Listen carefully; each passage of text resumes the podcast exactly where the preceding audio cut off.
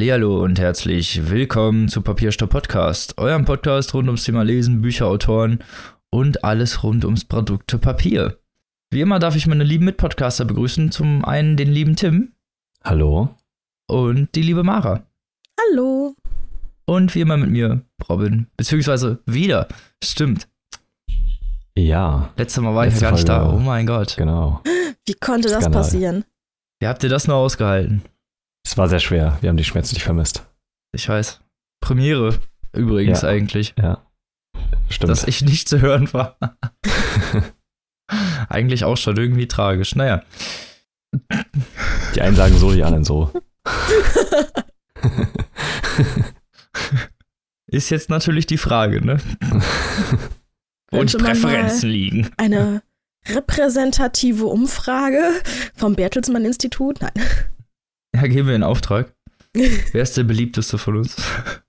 Und wenn es nicht ich bin, dann, dann höre ich auf. Dann gibt's Stress, ja. Nein, Sch- Scherz natürlich. Natürlich. Noch. Dann fange ich Krieg an. So. Wie ist es euch, euch denn ergangen? Alles gut? Ach Ja. ja. sehr gut. Ich war gestern auf einem Konzert. Oh, Ja. was gab's? Von Mine, einer großartigen Künstlerin. Hm. Und die war in Leipzig. Und heute gehe ich auch noch auf eine Lesung, witzigerweise, von Julia Becker. Die ist heute auch in Leipzig. Ah, Nicht Das schlecht. Ja, Ja. Leben am Limit. ja, bei mir war es Musst nicht du so sagen, dass sie spannend. auf Tour ist, du Nudel? Das weiß ich ja gar nicht.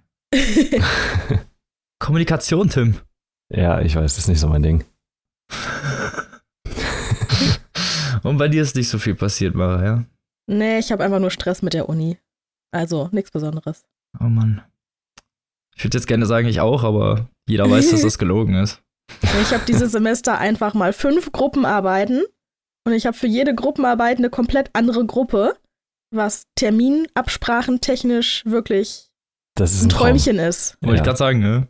Ja, Mit Unileuten was abmachen, ist natürlich total easy, jeder weiß das. ja. Jeder hat immer Zeit. Und Lust vor allem auch. Ja, genau. Und jeder hat natürlich total viel Elan, auf jeden Fall am meisten selber auch so zu leisten, ne? Ja, Da wird sich nie um Arbeiten gedrückt oder irgendwas falsch abgegeben oder einfach irgendwie schludrig gemacht. Nein. Wo denkt ihr hin? Studium ist echt schlimm, weil in der Schule konnte man wenigstens sagen, ja, Frau Meier, der Dingens, der hat aber gar nichts gemacht hier. ja, im Studium interessiert das keinen. Wollte ich gerade sagen. Kriegst du trotzdem eine schlechte Note. Ja, Richtig gemein. Aber meistens bin eh immer der ich, also ich derjenige, der nichts macht, von daher äh, scheiß drauf. Verdammt. Und als geraucht hat, wie immer. Und was stand bei dir an? Ähm, nichts so Spannendes. Wow. Ja, ne, krass. Ich habe viel gelesen, um ehrlich zu sein. Mal ein bisschen. Ja. Ich habe geputzt, ich habe gearbeitet. Dinge, die man halt so machen muss. Aber nichts äh, Außergewöhnliches. Morgen gehe ich in Detective Pikachu. Ja, Cool. Nice. da habe ich schon mega, mega Bock drauf. Berichte dann Soll ja auch ziemlich gut sein. Ja, im Gegensatz zu Sonic. Ne, na. Ja, Was war das bitte? Kein komplett verstörendes Design. Äh, Gar nicht. Das sah überhaupt nicht seltsam aus oder so. Nö, nö. Schön menschlich, so muss Sonic aussehen. Mhm. Gott. Es war einfach nur so, please kill me, ey. Aber okay. Ja, Naja. aber das Design soll jetzt sogar noch geändert werden, tatsächlich. ja, ich weiß. Jetzt haben sie Weiß auf die Fans gehört. Aber ich meine, wenn sie den Film so rausgebracht hätten, wer, hätten das, wer hätte sich das denn angeguckt? So. Ja, naja, und das ist jetzt so ein sechs Monate vor Release, also ich weiß nicht, wie viel das jetzt noch bringen wird. Ah, ich weiß auch nicht. Schwierig. Naja. Sonic ist halt schon seit Jahren tot. Man sollte ihn einfach in Würde sterben lassen. Ja, das finde ich auch. Man hätte ihn schon vor fünf Jahren in Würde sterben lassen sollen, aber lassen wir mal dahingestellt. Und nicht zu weit über Sonic reden. Und ja, Ende der mythenmetschen Abschweifung. Ende genau. Ende der Papierstopp-Podcastschen Superabschweifung. Und kommen wir zum Vorgeplänkel-Thema. Dieses Mal wieder etwas Kontroverseres. Oh, nein, Spaß. Ja, obwohl doch, keine Ahnung. Das werden wir gleich sehen. Ja. Und zwar geht es um Triggerwarnungen. Falls ihr nicht wisst, was Triggerwarnungen sind, es gibt in letzter Zeit immer mal wieder etwas lautere Stimmen, die fordern, dass wenn in Büchern, sagen wir mal, bestimmte, ja, gewaltprägende, sexuelle, brutale Inhalte vorkommen, die bestimmten Leuten mit Traumata ein Flashback versetzen könnten oder zumindest halt sehr unangenehm beim Lesen sein könnten, was man ja auch durchaus verstehen kann, äh, hinten im Buch eine Seite einzufügen, in der Triggerwarnungen stehen, wo dann aufgeführt wird, auf welchen Seiten bestimmte Merkmale auftreten oder die einen, ja, wie man so schön sagt, triggern könnten. Wie dann mhm. zum Beispiel Vergewaltigung, Folter, Kindesmissbrauch, Morde. So Sachen. Solche Dinge halt. Fäkalhumor ja. oder ja. fäkalpornografische Inhalte, irgendwie solche Dinge. Also alles, was so, sag mal, abseits der Norm ist. Und da ist natürlich jetzt die Frage, ist das gut? Sollte man das machen? Ist das vielleicht ein bisschen zu viel? Was meint ihr denn? Ist euch das denn schon mal über den Weg gelaufen? Habt ihr schon mal eine Triggerwarnung in einem Buch gesehen? Nein. Nee. Ich tatsächlich auch nicht. Und ich finde das, weil bei Büchern gibt es ja keine Altersfreigabe. Was schon ein bisschen absurd ist, weil du kannst dir, weiß ich nicht, jetzt keinen Film ab 18 kaufen, wenn du nicht 18 bist, aber du kannst dir irgendwie Transporting kaufen, das Buch. Oder Schore Stein Papier oder Tired oder irgendwas von Heinz Strunk. Und es geht voll klar. Ähm, das ist schon tatsächlich ein bisschen fragwürdig und so. Frage ist natürlich aber auch, wo, wo ist die Grenze dann halt, ne? Also bei Büchern, klar, theoretisch könnte sich jetzt ja. ein Elfjähriger Heinz Strunk kaufen, aber zum einen würde das ja nicht verstehen.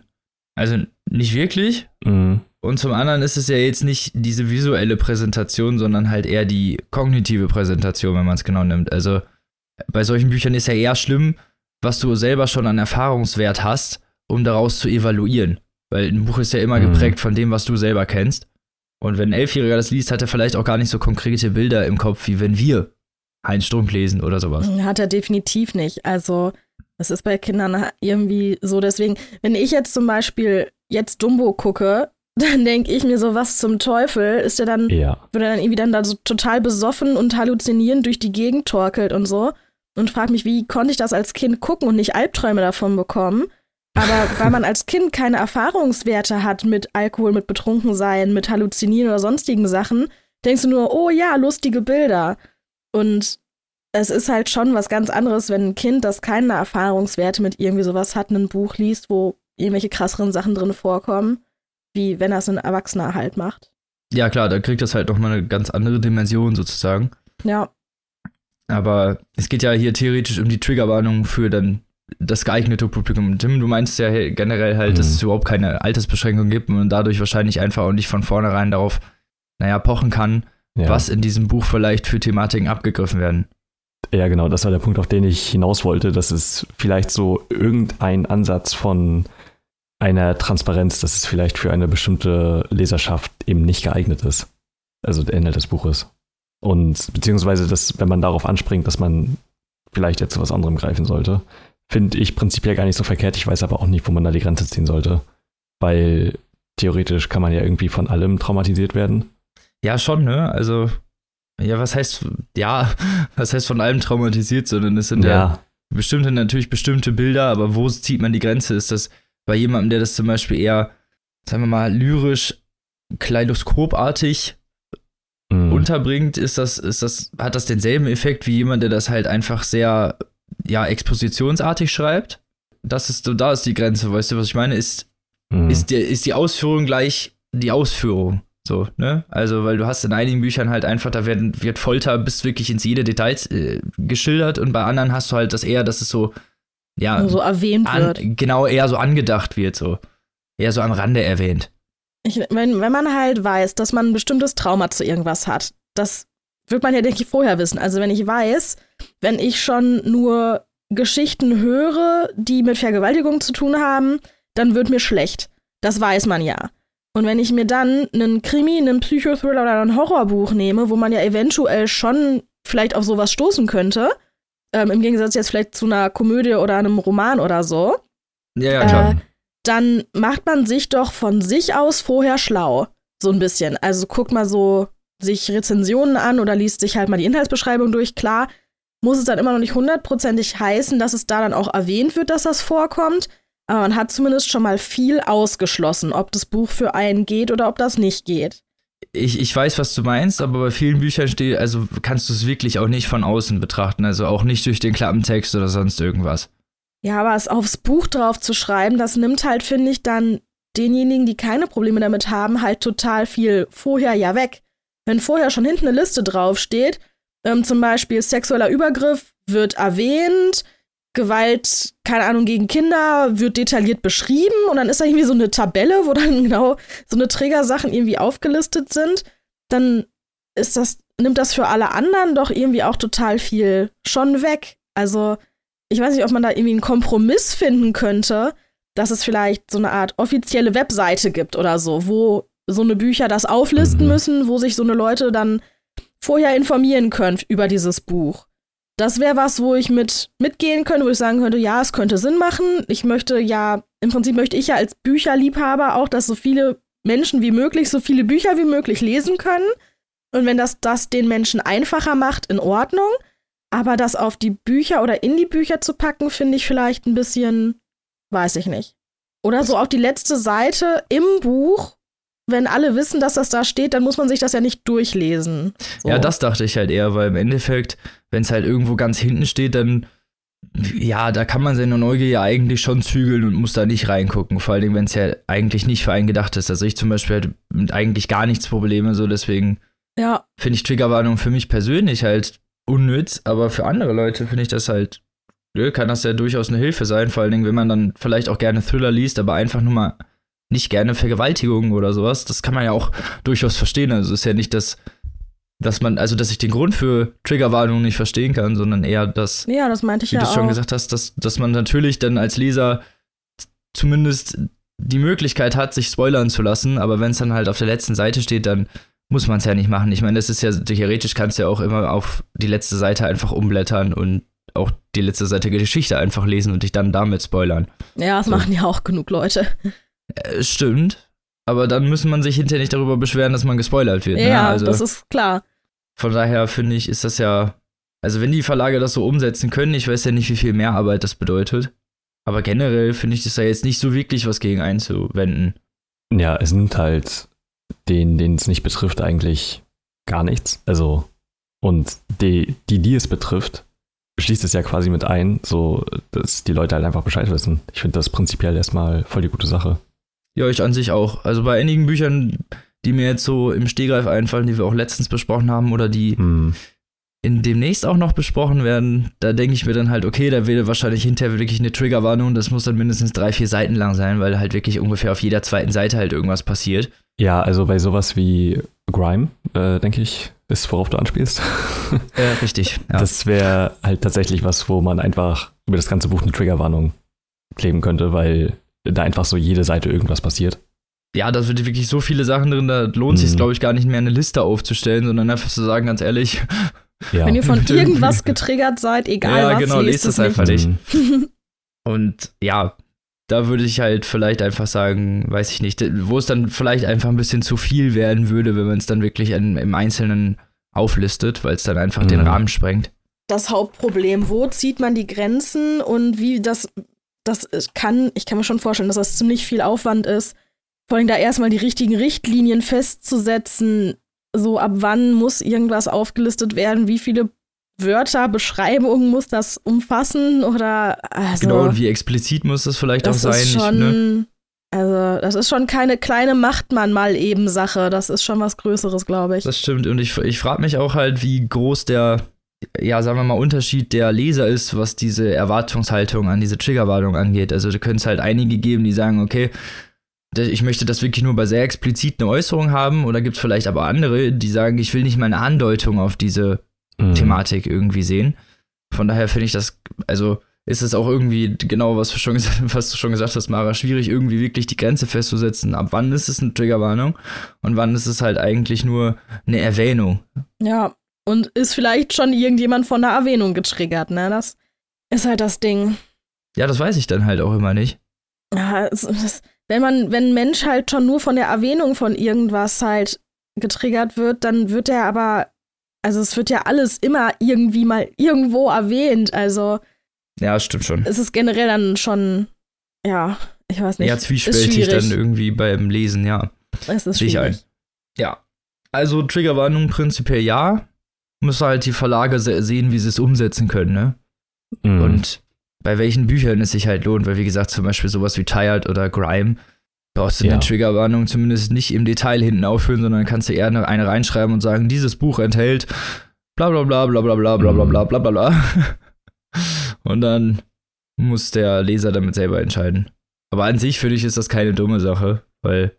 Ja, finde ich auch. Der Hinweis an sich ist ja jetzt nicht, nicht schlecht, auch nicht für die Leute, die den Hinweis nicht brauchen. Ja, ich weiß nur nicht, ob das nicht, ob wirklich genug Leute da so Probleme mit haben. Also, ich bin halt in dem Thema nicht so gut drin. Also, ich kann es auf jeden Fall verstehen, wo da der Nutzen ist für die Leute, die Probleme mit manchen Sachen haben und würde mich für die natürlich freuen, aber ich stelle es mir echt schwierig vor.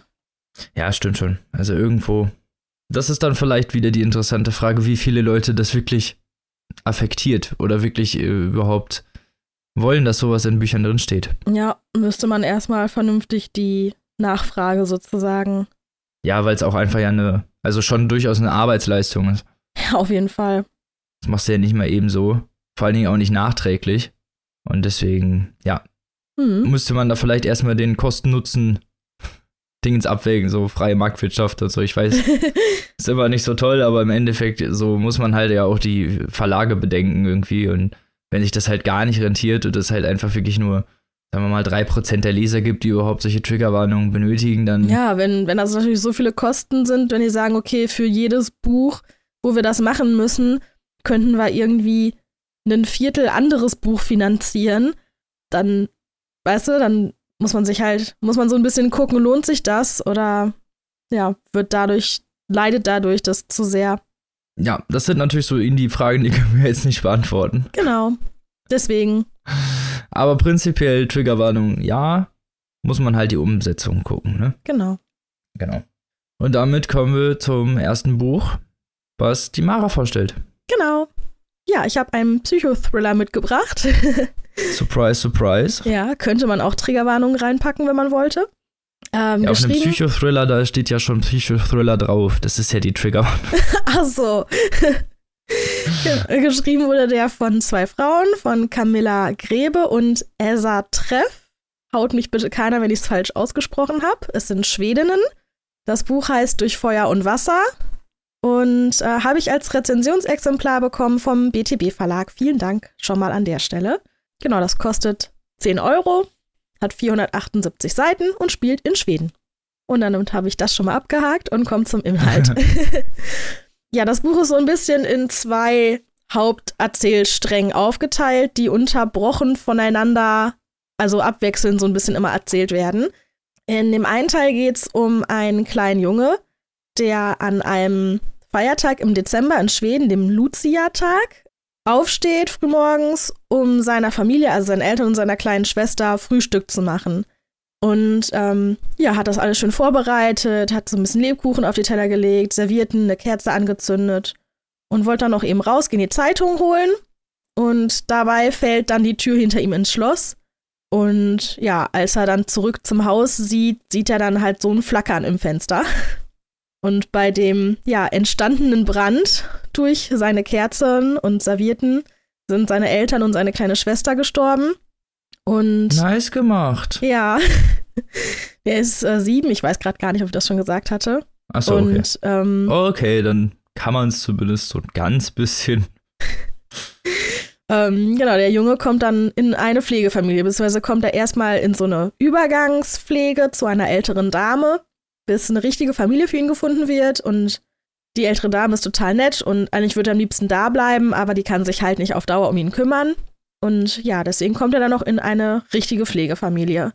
Und da fühlt er sich nicht ganz so wohl und muss auch total viel auf dem Hof arbeiten und ja, wird dann ein bisschen ausgenutzt. Ähm, ja, ja, geht aber gern zur Schule und mag seine Lehrer. Und ja, das ist im Prinzip der Anfang von der einen Geschichte. Und dann gibt es noch den zweiten Teil. Da geht es dann um Siri Bergmann. Das ist eine Psychologin, die seit ein paar Jahren für die Polizei arbeitet und ja, Täterprofile erstellt. Und immer wenn man in einem Fall meint, man könnte eine Psychologin gebrauchen, wird sie halt dazu gerufen. Und ja, die Siri hat gerade privat super viel um die Ohren. Ist halt unter anderem ihre ehemals beste Freundin, ehemals, weil die mit ihrem damaligen Mann geschlafen hat. Die möchte sich mit ihr wieder versöhnen Und die ja, hatten irgendwie auch mal eine gemeinsame. Das klingt nach einer guten Idee. genau. Die hatten auch mal eine gemeinsame psychologische Praxis. Und irgendwie zielt die Freundin wohl auch so ein bisschen darauf ab, dass es doch vielleicht ganz schön wäre, wieder so eine Praxis zu eröffnen. Und ist klar. Ja, Erst da den Ehemann halt, ausspannen und dann hinterher die Lorbeeren wieder zurückholen. Ja. Wie die Engländer. da gibt's halt so ein bisschen Knies, ne? Siri selbst hat aber jetzt ihren jetzigen Ehemann, mit dem sie auch einen kleinen Sohn hat, selbst auch betrogen mit einem Arbeitskollegen. Also, ja. Coole Menschen. Coole Menschen. Muss man Sag jetzt mal, nicht wie nervig, sagen. kurz mal so am Rande, wie nervig ist das bitte für sie, wenn sie Siri heißt und ein iPhone hat? das ist lustig. Hey Siri. dachte ich mir auch direkt Oh. am Anfang, um Gottes Willen, Siri, warum? Aber gut, ähm, das wussten die Eltern ja damals noch nicht, denke ich, als sie Es sie ist zum benannt Glück kein haben. iPhone-Roman. Ähm, also im Buch wird es zumindest auch nicht erwähnt. Sie scheint ein anderes Telefon zu haben oder Siri ausgestellt. Okay. War nur mal so eine Frage am Rande. Ähm, genau, also mit ihrem Ehemann geht die Siri zusammen zur Therapie. Und ja, sie hofft natürlich, dass es irgendwie wieder was wird, weil sie das auch alles sehr bereut und gar nicht so genau weiß, warum sie das eigentlich gemacht hat. Und ja, der Mann ist aber einfach nur stinksauer, verständlicherweise. Und ja, dann geht es auch so ein bisschen darum, wie die in der Therapie sind. Und dann wird Siri zu einem Fall gerufen, ähm, bei dem ein kleines Mädchen aus ihrer Pflegefamilie verschwunden ist. Und die Ermittlungen fangen halt so ein bisschen an, in alle Richtungen zu forschen. Also die Mutter von der Kleinen ist eine rechtsextreme, psychisch auffällige Frau. So mit Hass auf die Gesellschaft, die Polizei, das Amt, das ihr die Kinder weggenommen hat, eigentlich alles und besonders natürlich Ausländer.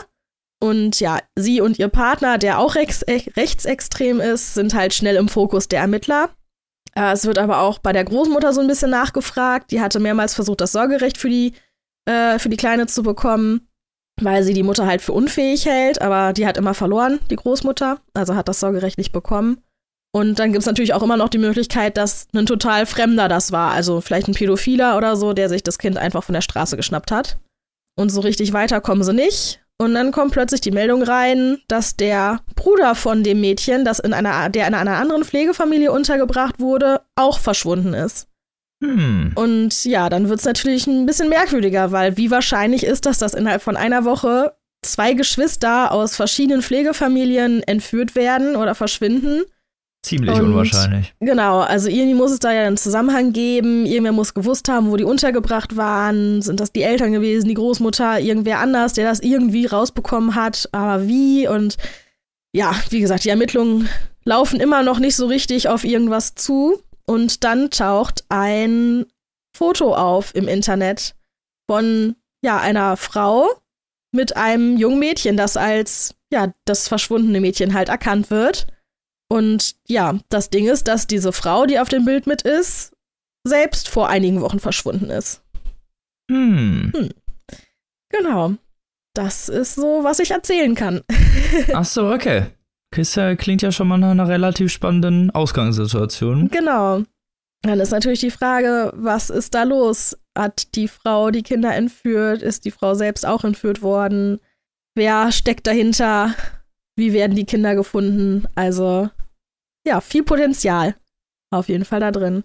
Genau, also so allgemein fand ich es am Anfang sehr schwer, in das Buch reinzukommen, weil es halt am Anfang direkt sehr viel um die privaten Probleme von Siri geht und die haben halt mit dem Vorankommen der eigentlichen Geschichte nicht so wirklich was zu tun. Und dafür hat es für mich definitiv zu lang gedauert, bis es wirklich irgendwie losgegangen ist mit dem, wo ich dachte, oh okay, Psychothriller, alles klar, ab geht's. Aber als es dann halt angefangen ist, loszugehen, wollte ich dann halt auch unbedingt weiterlesen. Also es war so ein bisschen, hm, ja, wenn man sich das durch das erste Drittel ja durchgekämpft hat, dann geht's halt auch richtig los. Okay, und dann werden die Charaktere einem auch so ein bisschen näher gelegt zu der Zeit, weil du ja gesagt hattest, dass das am Anfang ein bisschen krass ist mit den ganzen. Ja, es ist halt einfach, so. man schlägt halt das Buch auf und erwartet einen Psychothriller und dann geht's erstmal um, die hat den betrogen, der hat die betrogen, Psychotherapie, keine Ahnung. Dann macht doch noch mal so das Buch zu, guckt noch mal so, was war das für ein Genre? genau, das war halt so ein bisschen das Problem. Ähm, aber als es dann halt losging, wurde es auch richtig gut.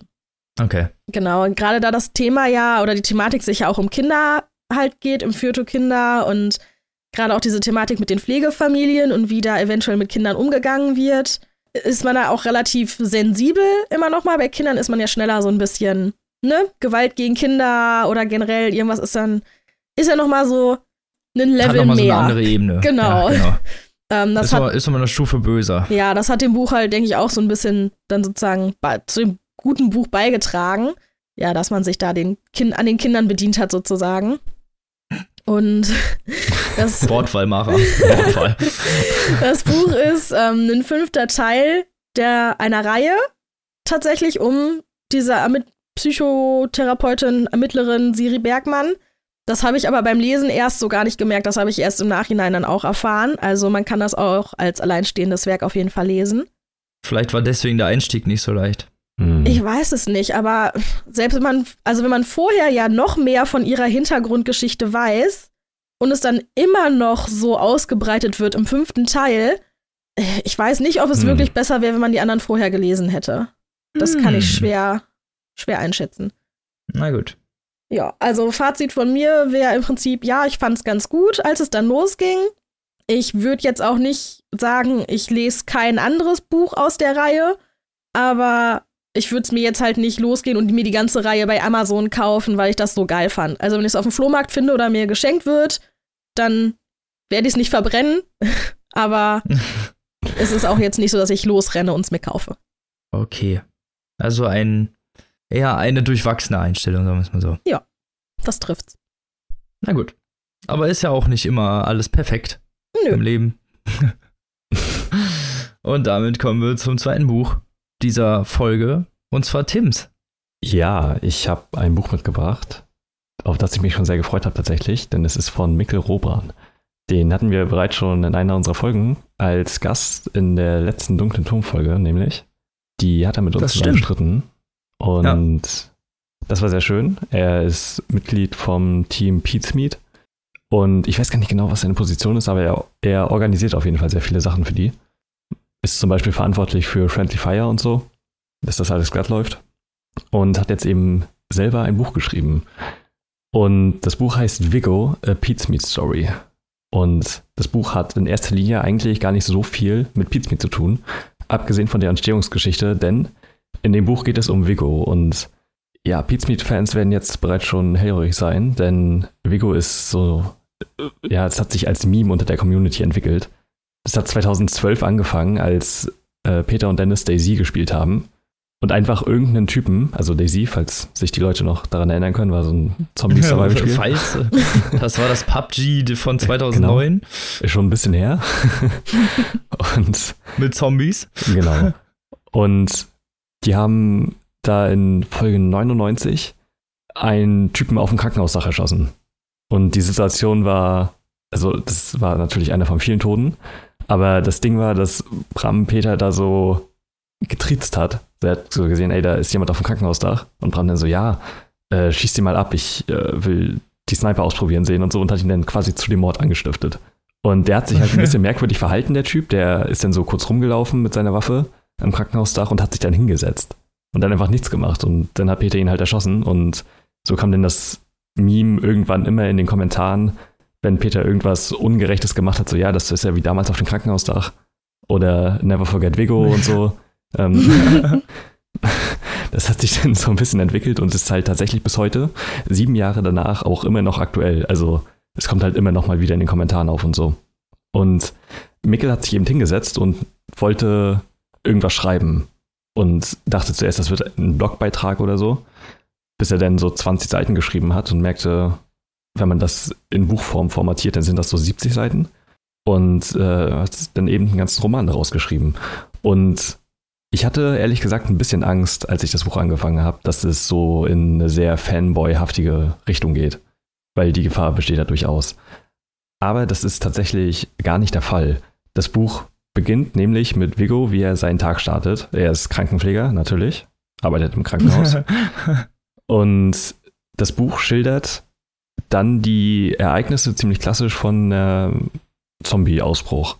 da kommt dann ein Patient ins Krankenhaus, der dann Ärzte anfällt und die Ärzte wiederum dann andere Leute und so entwickelt sich das dann halt langsam. Und das kennen wir ja schon. Mhm. Genau, das ist so ein ziemlich klassischer Einstieg, aber ich muss schon sagen, wirklich da schon richtig gut geschrieben. Also, okay. das ist halt echt wirklich spannend und ja, sehr solide geschrieben, muss, muss ich wirklich sagen, also schon von Anfang an. Und Vigo will dann zurück zu seiner Frau natürlich, äh, die gerade aber noch arbeitet und er ahnt noch nicht so ganz, was das Ausmaß davon war gerade und mhm. fährt dann nach Hause, seine Tochter ist da und die wollten eigentlich so einen Videoabend zusammen machen und Ghostbusters gucken. Und bis er dann merkt, dass seine Frau nicht nach Hause kommt. Und es gibt dann noch so einen erzählerischen Wechsel. Dann wird die Sicht aus seiner Frau geschildert, die im Supermarkt arbeitet, wie sie die ganze, den ganzen Ausbruch miterlebt hat und dann wird wieder hin und her geswitcht, bis sie sich dann irgendwann treffen.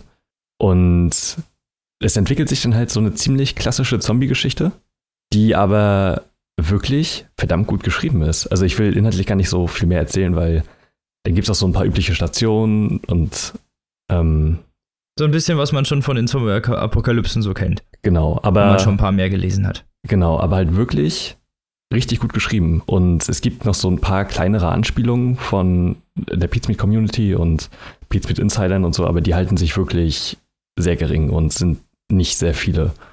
Beziehungsweise könnte man die auch einfach überlesen, wenn man nicht wüsste, dass die mit dazugehören. Mhm. Und das finde ich nämlich okay. so interessant, weil die ganze Zielgruppe und das ganze Publikum ist eigentlich darauf ausgelegt, dass es die Pizza Community ist, aber ich finde. Das, das, wollte ich, das wollte ich eigentlich noch sagen, weil genau das ist das, was ich, das, was ich nicht so gut finde, wenn man das also auf so ein Nischenpublikum komplett auslegt. Und aber, wie du es gerade erzählt hast, eigentlich einen ganz normalen Roman geschrieben ja. hat, wäre das nicht für Mickel eigentlich besser oder ähm, ja, schlauer vielleicht gewesen, wenn er das nicht so gemacht hätte oder nicht so vermarktet hätte? Das weiß ich auch nicht. Also ich finde. Also ich will das jetzt hier nicht als mhm. Kritik anführen, ne? Mikkel Chill, so kein Hate, aber. nee, nee. Aber, aber vor allen Dingen, wenn das halt so eine normale, vernünftige Story mhm. ist und Vico da eher so Nebenpart spielt, aber, weil es ist ja grün, es ist ganz dick vorne PZB drauf, genau. es ist ja wirklich schon stark darauf marketingtechnisch ja. ausgelegt. Ja, ist es auch. Ich finde, den Move eigentlich, glaube ich, sogar ganz gut. Weil ich glaube, so würde es, so erreicht es deutlich mehr Leute, als es ohne diese Vermarktung erreichen würde. Also was jetzt nicht an der schauspielerischen Qualität liegt oder so, sondern es würde, glaube ich, da eher untergehen, als wenn es halt nichts mit Feeds zu tun hätte. Und das Ding ist, man sollte sich davon nicht abschrecken lassen, weil das ist wirklich ein sehr solides, eine sehr spannende und gut geschriebene Geschichte, die mich teilweise sehr an Stephen King erinnert hat. Also er liest ja auch selber viel Stephen King und da kommt halt so ein großer Einfluss her, glaube ich, auch für ihn. Und es gibt da so sehr viele klassische Tropes, die man davon schon kennt, aber die halt sehr gut eingebunden sind und der Handlungsverlauf und auch die Figur Vigo selber so lebendig erscheinen zu lassen, hätte ich gar nicht so gedacht, weil das hätte auch sehr schnell in eine sehr ja, humoristische, komische Geschichte gleiten können die sich dann halt quasi nur darüber lustig macht, was denn da passiert ist gerade so ungefähr. Aber er nimmt die Geschichte und Vico selber wirklich voll ernst und das entwickelt sich dann zu einer sehr krassen Geschichte, was ich so gar nicht erwartet hätte. Und das hat mich voll gefreut beim Lesen, weil ich habe ja zuletzt Stella und Neuer gelesen, die mir beide nicht so gut gefallen haben, um das mal mhm. gelinde gesagt auch so Du musst es ja auch in unitechnischen Bereichen lesen, ne? oder? Ja, ja, genau. Aber, nicht freiwillig. Nee, na klar, aber das hätte ja trotzdem sein können, dass mir die gefallen oder so, ne? Also. Ja. Ja, klar. Das könnte ja trotzdem sein, aber das war jetzt mal wieder sehr erfrischend, eine so unterhaltsame, leichte, kurzweilige Lektüre zu lesen, die halt spannend ist, gut geschrieben und wirklich für ein erstes Buch echt verdammt gut. Also ich kann das gar nicht anders sagen. Das hat mich, also ich will nicht sagen überrascht, weil äh, ich glaube, Mikkel konnte auch davor schon gut schreiben und so. Aber das so in eine große Handlung zu packen auf 256 Seiten, echt solide. Ja, und das eigentlich aus so einem Cameo, also eigentlich aus einem ja. Witz uns genommen, finde ich schon auch wirklich beeindruckend eigentlich. Ja. ja. Und dann, wenn du sagst, dass das eine coole Story ist und halt auch, klar, ein bisschen vielleicht schon mhm. mal irgendwie da gewesen, aber das ist ja nichts Schlechtes. Wenn nee, du eine coole Zombie-Geschichte hast, ja, so ist es ja, ja mittlerweile. Wir sollen ja unterhalten, so. Mittlerweile ist ja alles schon mal irgendwie da gewesen. Ja, genau. Und Gut, ich finde, und ich finde, da macht er seinen Job wirklich verdammt gut als Autor. Und bin gespannt, was als nächstes von ihm kommt. Ich habe auch ein Interview mit ihm geführt, das jetzt parallel so zur Folge rauskommt. Und da haben wir uns noch ein bisschen mehr über das Buch und die Entstehungsgeschichte unterhalten. Und er schreibt auch gerade an einem zweiten Buch, was tatsächlich gar nichts mit Pizza zu tun hat. sondern ein komplett eigenes Werk ist quasi. Hat ja Blut Und geleckt. Da freue ich mich auch schon drauf. Äh, wird bestimmt gut. Und ich kann das Buch wirklich nur jedem empfehlen. Also wer Lust auf ja, eine spannende, unterhaltsame Geschichte hat, der ist da wirklich an der richtigen Stelle. Wer vielleicht noch nicht übersättigt von dem ganzen Zombie-Thema ist, natürlich. Ja. ja, gut, klar. Aber das ist ja in den letzten Jahren jetzt so ein bisschen, hat das ja nachgelassen. Ja, das stimmt. Also die Übersättigung war auf jeden Fall schon da. Ich fand das Buch aber halt wirklich so solide geschrieben und es hat sich halt gar nicht so auf das ganze Zombie-Ding gestützt, sondern halt einfach eine gute, spannende Handlung hervorgebracht, die halt durch die Charaktere gestützt wird und nicht durch die Zombies. Und das ist halt wirklich eine gute Leistung, finde ich, vor allem für ein erstes Buch. Und alles wirkt so organisch und schließt sich gut zusammen. Und das Ende, man kennt das Ende natürlich, ist, glaube ich, auch nochmal eine größere Herausforderung, wenn, glaube ich, so 90 Prozent der Leserschaft das Ende schon kennen, da noch ein spannendes Buch draus zu machen. Und das ist ihm da auf jeden Fall gelungen. Und ich kann das Buch nur sehr empfehlen. Ist bei Community Editions erschienen. Wie das Buch von Gunnar Kropp, witzigerweise. Achso. Ja, ähm, kann ich beide nur sehr empfehlen. Und ich habe es als Rezensionsexemplar bekommen. Vielen Dank nochmal an der Stelle. Und liebe Grüße an Mikkel. Ich freue mich schon auf das, was da noch so kommt. Genau. Und es kostet 12 ja, cool. Euro. Ach, 12 Euro. Okay. Ja. ja, cool. Da können die Leute sich ja noch dein Interview anhören. In den nächsten Tagen. Das wird jetzt noch nicht online sein, mhm. denke ich, aber irgendwie Freitag oder so. Genau.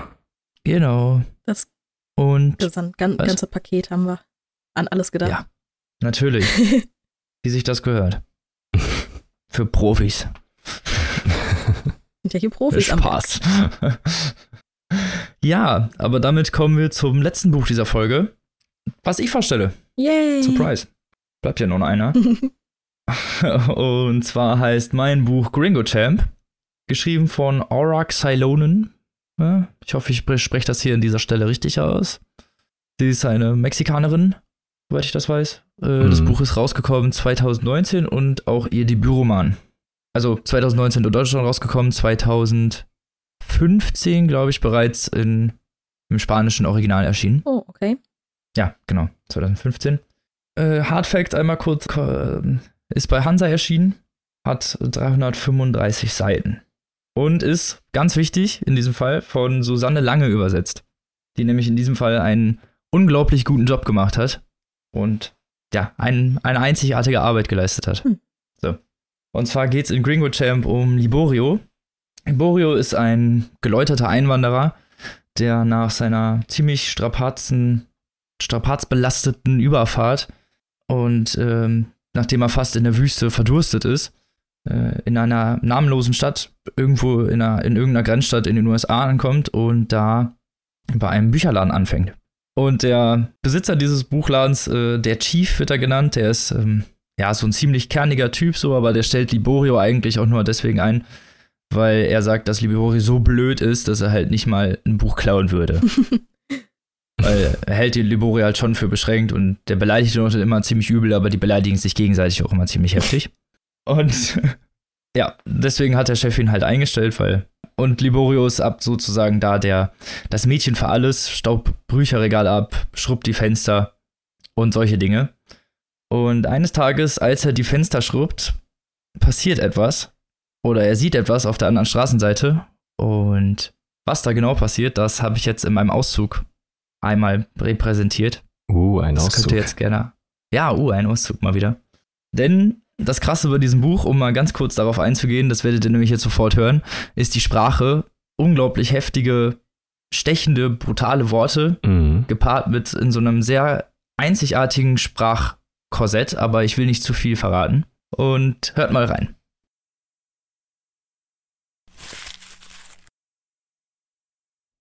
Und dadurch fährt es mich, als die Mika-Ficker der schönen Chica nachsteigen, im Disturbo-Modus und ihr dreckig ins Ohr sülzen.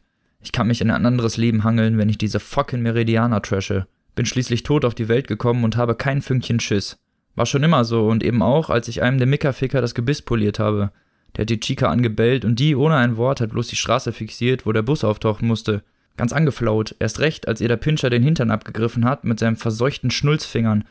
Da habe ich die Leinen gekappt, die mich an dem Ladentisch der Burg verteuern, wo ich arbeite. Habe gespürt, wie der Staub um mich herum in Aufruhr geriert und bin rausgeschossen, um mir die Fäuste an seiner Schnauze zu stauchen was hatte ich zu verlieren, wo ich nie was besessen habe? Komm mit dem Flips also von hinten und schwängle ihn mit dem Schuh gegen den Knöchel. Der krümmt sich wie eine Nacktschnecke, die an Regentagen die Scheibe runterkriecht. Schön langsam. Dann schwinge ich ihm mit voller Wucht einen olympischen Haken hinter das Oberlicht. Zack, bumm, Kawatsch. Ich niete ihm die Zähne um, bis er nur noch sein rotes, feistes Maul sieht, wie er da großspürig rumzippert, der Länge nach auf dem Gehweg gelümmelt, die Beine gegrätscht. Da hatte ich schon ein Häufchen um mich zusammengeballt, denn immer wenn es auf der Street Geklopfe gibt, pflanzt sich Mickerficker neben Mackerfacker, um aus der ersten Reihe zu glotzen. Sagt einer der Flipse zu mir, Fucking man, nicht auf diese vier so tue, Drecksmax, mach's wie die Machines. Und schon stürzt er sich mit blitzendem Eisen zwischen den Zähnen auf mich wie diese Hunde, die alles zerfetzen, was sie zu fassen kriegen, und automatisch verpasse ich mit demselben Fuß, mit dem ich den ersten zerlegt habe, dem zweiten einen Bazooka-Tritt zwischen die Stelzen und holz ihn um. Bevor er zu Boden gegangen ist, habe ich noch gesehen, wie seine Augen weiß wurden. Die Eier sind ihm wohl durch den Arsch hinwärts gewandert. Und er schlägt hin, schön der Nase nach. Da hat in dem fucking Häufchen niemand mehr den Macker spielen wollen. Die haben mich bloß angeglotzt, blau angelaufen, eingeschrumpft, wie von der Luft gequetscht. Dann habe ich mich nach der Chica umgesehen, naja, wollte wissen, ob sie gut geht, aber die war weg. So viele Mickerficker standen um mich rum, dass ich nicht wusste, war der Bus schon gekommen oder hatte sie sich irgendeinen Mackerfacker unter den Nagel gerissen und in die Nebengässchen gezerrt, wo die Häuser Rattennester sind. Eine Schwarze, die das Desaster mit angesehen hat, drängt sich zu mir und zieht mich am Arm aus der Meute. Während ein paar Mickerficker noch versuchen, den beiden Säcken auf den Gehweg Luft zuzuwedeln, bringt mich zur Ecke die Schwarze und sagt: Mama mia, Sackfratze, hast grad das Wespennest geschüttelt, mach dich dünner, sonst gibt's Ärger. Hier atmest du nicht drei Sekunden länger. Ich mache mich von Arm der Schwarzen los, lasse sie an der Eckelein weiterquatschen, überquere die Straße Richtung Buchhandlung, um wieder die Fliegen zu bedienen.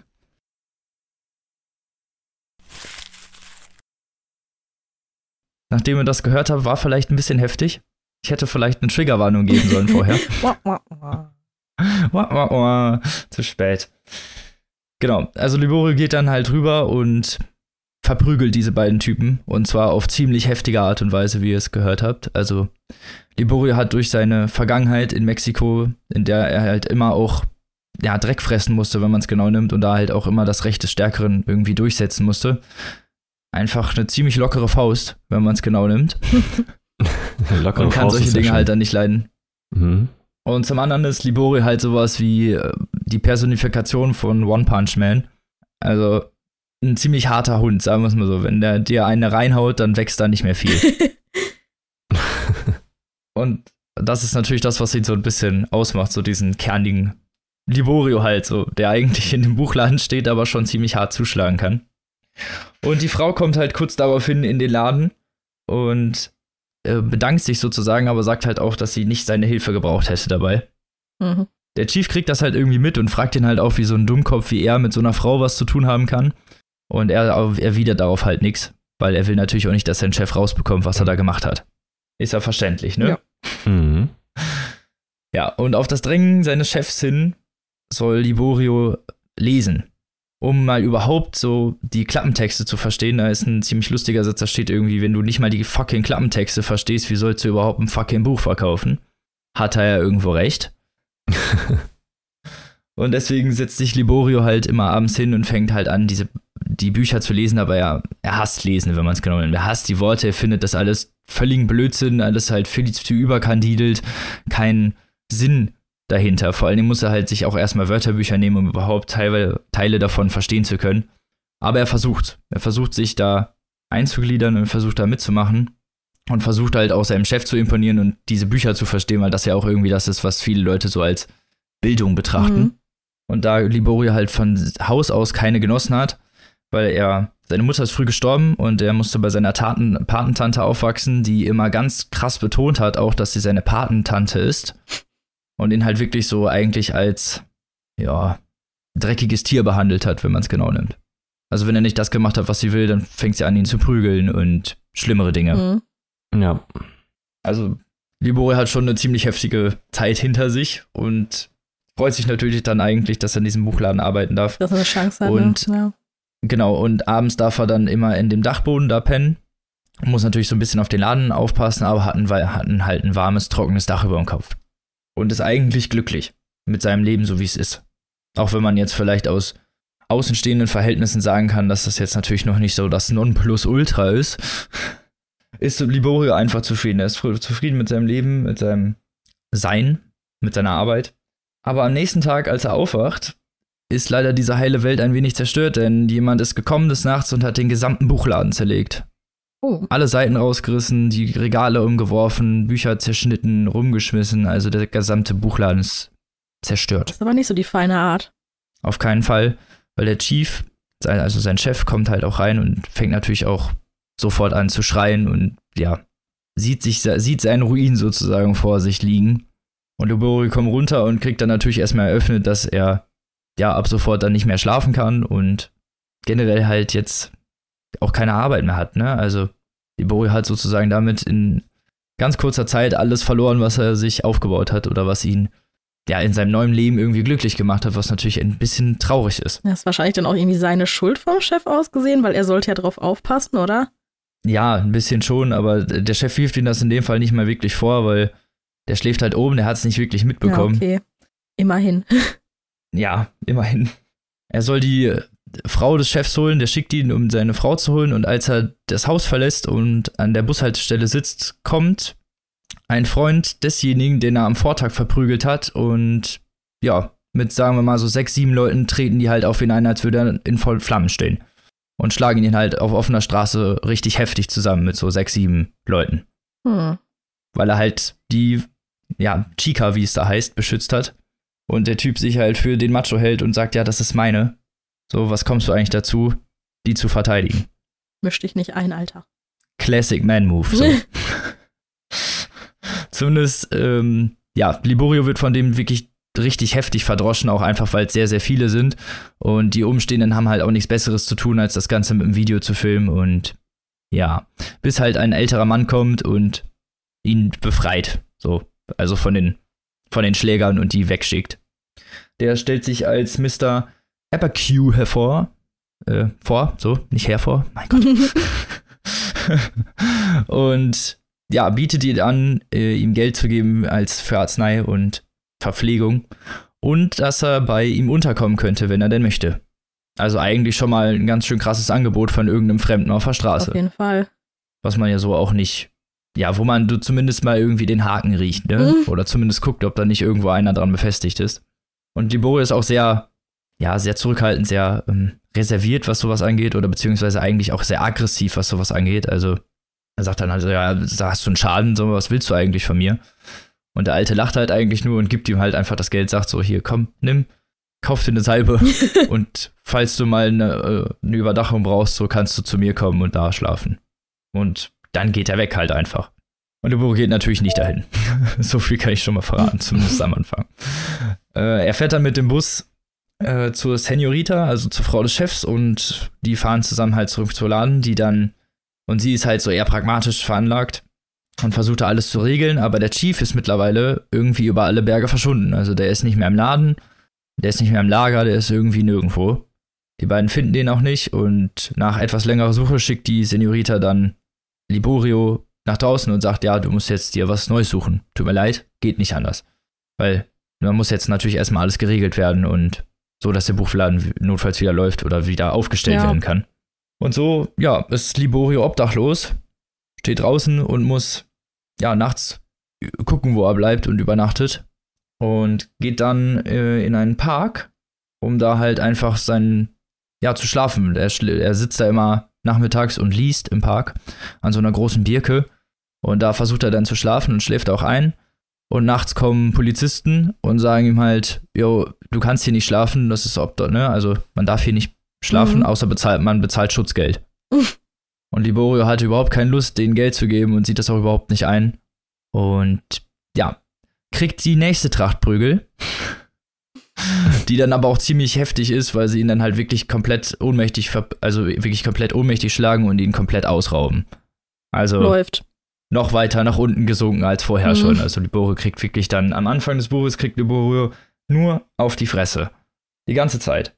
Und das ist halt, das bleibt halt so bis zu so einem gewissen Punkt, wo ihn dann ein paar Leute entdecken, die ihn durch ein YouTube-Video gesehen haben, was halt von dem Vorfall vom Vortag hochgeladen wurde, wo er von den ganzen Typen verprügelt wurde. Da kommen ein paar Amateurboxer und wollen ihn als Sparringspartner einstellen. Okay. Und damit dreht sich so ein bisschen das Schicksal von Ivorio und ein modernes Märchen nimmt seinen Lauf. Mehr will ich dazu nicht sagen zur Geschichte schwer vorstellbar, nachdem was du bis jetzt erzählt hast. Ja, ich kann halt nicht so viel erzählen, aber es beginnt auf jeden Fall ein Aufstieg. Ich meine, am Anfang ist ja dieser Fall auf, ne, sowieso schon eigentlich, er hat ja nicht viel, er lebt ja in diesem Dachboden. Ne? Ja. Ne? Keine, kein Geld, kein, keine Perspektive, kein gar nichts. Und der Fall oder der letzte Fall sozusagen dann wirklich in die Obdachlosigkeit ist aber gleichzeitig halt der Anfang des Aufstiegs so und von da an geht es halt eigentlich immer weiter. Und es ist eigentlich ein, also ich würde es schon als sehr modernes Märchen bezeichnen, auf jeden Fall. Vor allem, weil die Umstände, die dann dazu führen, etwas ich, abstrus sind, irreal, sagen wir es mal so. Es ist ja immer so leicht verzerrt auch in Märchen. Mhm. So niemand kommt vorbei und bietet dir einfach so deinen Traumjob an. Das ist einfach nicht realistisch. Ja. Und so ist es aber so ein bisschen bei Liborio. Der ist so ein bisschen spielbar seiner eigenen Umgebung, macht immer nur das, was halt auch gerade irgendwie ja, in greifbarer Nähe liegt, sagen wir es mal so. Also da wird wenig von Liborio selbst über den Tellerrand hinaus geschaut. Er ist eher so seinem Schicksal ausgeliefert, könnte mhm. man sagen. Aber dass das Schicksal ganz gut mit ihm meint, hat halt Glück gehabt. Naja. So.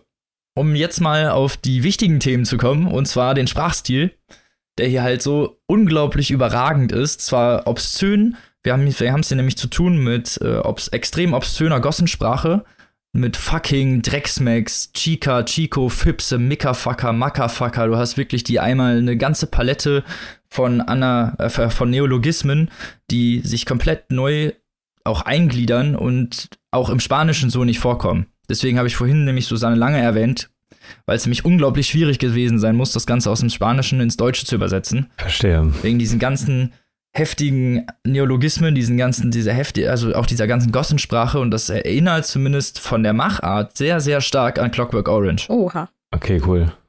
Also wirklich krass. Und auch dadurch diese Sprache polarisiert das auch sehr krass. Ich meine, ihr habt ja vorhin den Auszug selber gehört, ihr wisst mhm. ungefähr wissen, was ich meine, weil der Auszug ist halt ungefähr so das Heftigste davon. Mhm. Das Witzige ist halt, dass mit dem Aufstieg durch bestimmte Sachen und auch so durch, dadurch, dass er ja immer mehr liest, äh, nicht nur gesellschaftlicher, persönlicher Aufstieg, sondern gleichzeitig auch sprachlicher, inhaltlicher und stilistischer Aufstieg stattfindet. Das heißt, er über die Zeit löst er sich sozusagen von der Gossensprache, vermischt das Ganze zu so einem Konstrukt aus Gossen und Bildungssprache, was an wirklich einigen Stellen unglaublich tolle Momente hervorruft. Habe ich, hab ich selten so gelesen und bildet sich immer weiter sozusagen. Also die Gossensprache verschwindet immer mehr aus dem Buch und ist gegen Ende fast komplett verschwunden. Und dadurch ist das natürlich ein sehr interessanter Entwicklungsroman, der sich natürlich so auch sprachlich sehr spannend lesen lässt, weil es einfach dadurch schon ja materialisiert wird. Sehr gut auch eingebracht. Das klingt halt richtig krass. Ja, das klingt richtig gut. Das ist unglaublich toll gemacht, also wirklich lest dieses Buch bitte, aber ich bin noch nicht fertig. Ich bin noch nicht fertig. da kommt noch mehr.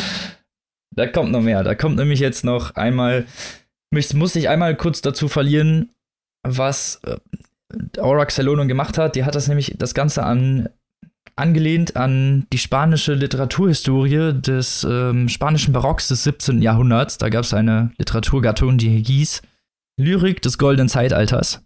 Und die hat mit einem bestimmten, ja, dann, dann, da gab es sowas, das nannte man Kongruismo. Das war eine bestimmte Literaturgattung. Und in diesem Kongruismo gab es genau wie in diesem, in Gringo Champ auch immer gefallene Charaktere, die mit sehr, sehr despektiver Sprache äh, märchenhaft irgendwie aufgestiegen sind und dadurch ähm, Teile der Gesellschaft geworden sind. Also, genau, und daran ist das eine Anlehnung. Okay, cool. Wir sind hier also schon im literaturhistorischen Bereich fast. Ja, krass, dass die das denn nochmal so aufgreift. Ja. Finde ich wirklich gut gemacht. Also auch von der Umsetzung her natürlich, also im damaligen 17. Jahrhundert, spanischen mhm. 17. Jahrhundert, das, so, im Spanien des 17. Jahrhunderts war es wahrscheinlich natürlich nochmal ein anderer Sprachstil als diese Gossenartigkeit, da wäre wahrscheinlich unser Sprachstil Gossenartig. wahrscheinlich, ja. Aber dadurch wirkt das halt wirklich sehr gut und ich habe das auch nur durch Zufall irgendwie rausgefunden, aber das fand ich sehr interessant und wollte euch natürlich daran teilhaben mhm. lassen. Genau. Und diese Gossensprache ist halt wirklich unglaublich krass gemacht. Natürlich die, diese Wortwahl insgesamt richtig, ja, despektiv, zieht den Leser halt wirklich auch äh, rein in, in diese in diese Gewalt und auch in diese Brutalität, die selber in Liborios Kopf herrscht irgendwie, weil er einfach auch nicht, er ist ungebildet, er hat immer nur Gewalt erfahren und deswegen ist seine Sprache halt auch so von Brutalität, Gewalt, Obszönitäten durchzogen. Was einfach zu seinem Charakter unglaublich gut passt. Allein dadurch hat sich dieser Charakter für mich halt unglaublich sympathisiert und gefestigt. Weil er halt einfach ist er will nicht irgendjemand sein, sondern er ist einfach Liborio und fertig. Und das hat mir gefallen. Mhm. Klingt alles. Und genau, auf Interpunktionen zum Beispiel legt er auch sehr wenig Wert. Zwischenzeitlich, also das verbessert sich natürlich auch über den Sprachstil, aber das ist halt auch was, was woran man am Anfang vielleicht ein bisschen zu knabbern hat. Es ist halt diese Gossensprache gepaart mit so etwas, ja, falscher Orthographie, nenne ich es mal, die aber dann natürlich als Kunstkniff genutzt wird.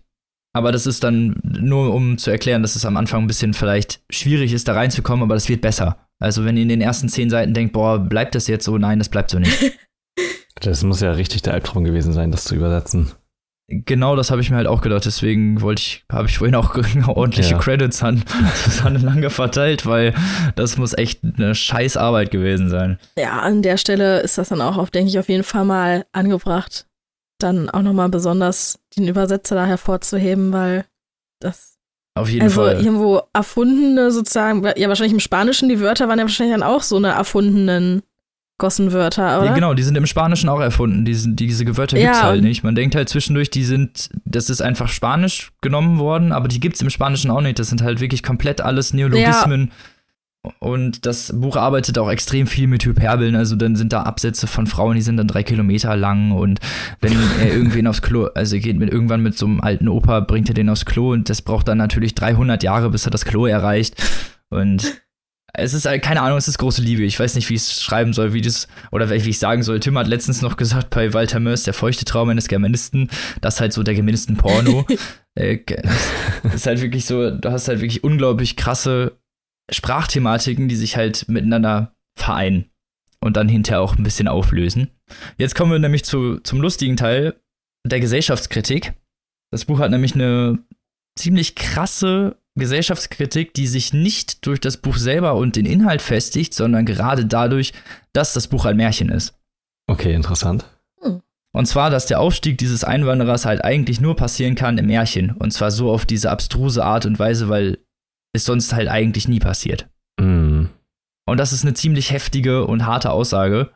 Dieses Buch halt im sekundären Teil trifft, wenn man es genau nimmt, also zwischen den Zeilen. Mhm. Ja. Weil das Buch an sich natürlich ist der Auf, also ist ja der gewünschte Wunsch des Aufstiegs, so vom Tellerwäscher zum Millionär. So krass ist es nicht in dem Fall, auf der keinen Fall. Der amerikanische Traum. Ja, so ein bisschen schon, so dieses aus, aus seinen Möglichkeiten rauskommen und aufsteigen. Mhm. Und das wird hier halt einfach sehr gut ironisch präsentiert, indem es halt so ein Märchen ist einfach und dadurch gesagt wird, der Aufstieg ist nur im Märchen möglich.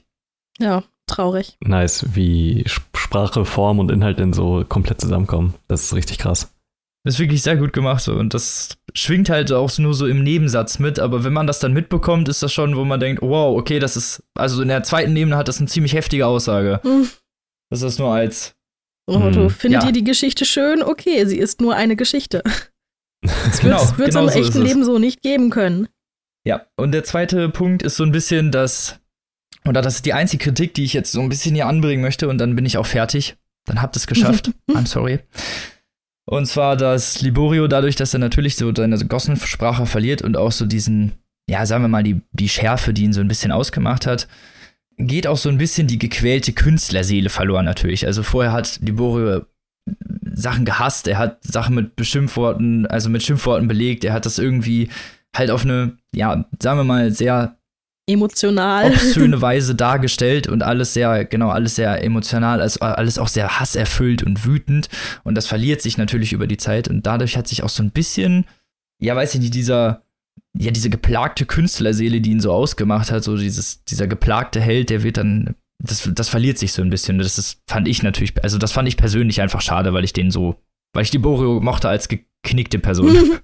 da hatte er mehr Charakter wahrscheinlich einfach, ne? Ja, so ist es halt wirklich. Und das ist halt auch die, der zweite Part, der da so ein bisschen mit durchkommt, dass Liborio, als er halt noch relativ weit unten ist, wirklich, ja, eigentlich sprachlich besser ist, sagen wir es mal so, oder das mehr packt, mit dieser Gossensprache gepaart mit diesem Bildungssprachlichen, anstatt hinterher wirklich dieser komplette Abfall, also der, der komplette Aufstieg, sagen wir es mal so, und sich das komplette Lösen von der Gossensprache. Dadurch verliert sich einfach so ein bisschen dieses poetisch-künstlerische. So. Mhm. Und das fand ich persönlich einfach ein bisschen schade. Aber für die Geschichte macht es durchaus Sinn und ist auch schön zu lesen, weil man gerne den Aufstieg von Liborio liest. Man gönnt ihm das. So ist es nicht. Und es ist auch unglaublich toll zu lesen. Also ich kann mich nicht beschweren. Das Ende ist ein bisschen abrupt, muss ich sagen. Da war ich so, okay, jetzt ist es zu Ende. Hm, okay. Hätte ich jetzt nicht gedacht. Aber mhm. sonst ein wirklich unglaublich tolles Buch, sprachlich geniehaft. Wirklich, also ein Genius äh, unglaublicher Sprachessenz, die ihr wahrscheinlich in so der Art selten lesen werdet.